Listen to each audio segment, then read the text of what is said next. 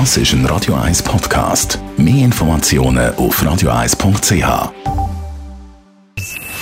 Best auf Morgenshow wird Ihnen präsentiert von der Alexander Keller AG. Ihre Partner für Geschäfts-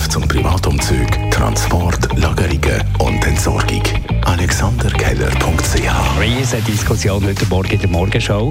Ja. Team Kasperli gegen Team Globi. Da haben wir einen kleinen Disput gehabt, einen kleinen Wortwechsel. Der Dani ist Team. Kasperli, ich bin Team Globi und die Hörerinnen und Hörer stehen eigentlich zu 90 Prozent hinter Team Kasperli. Man, man, man, man muss klar. Niederlage auch können Ja, logisch. Und trotzdem hat sie uns heute Morgen Wunder genommen, wie läuft eigentlich das neueste Globi-Abenteuer mit dem Roger Federer? Wir haben nachgefragt.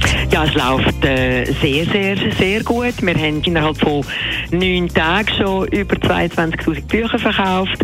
Es ist äh, überall, alle machen mit. Wir haben am Samstag äh, hat der Roger selber dann die Posts noch gemacht, drei auf Instagram, Facebook und Twitter. Wir haben innerhalb von einer halben Stunde schon bei Insta über 77.000 äh, äh, Besucher gehabt, auf Facebook über 16.000 und so weiter. Also es, ist, äh, es läuft sehr, sehr schön. Ah, Roger Federer hat die bekannte Werbesäule.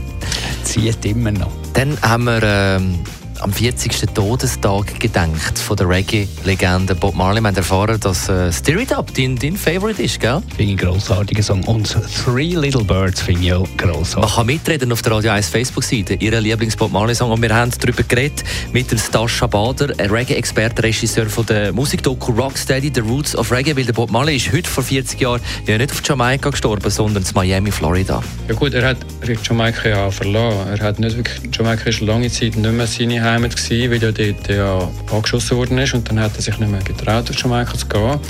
Wo es gibt dieses Bob Marley Museum in Kingston, wo er gewohnt hat, eine Weile lang. Das ist ein wunderschönes Haus mit allem Möglichen und auch Studio. Aber er hat nachher sehr viel im Ausland gelebt, also im Ausland. Florida, Miami, seine äh, dritte Mal hat meistens viel in Miami gelebt und auch hat viel in London gelebt. Auch viel gereist natürlich. Die Morgenshow auf Radio 1. Jeden Tag von 5 bis 10.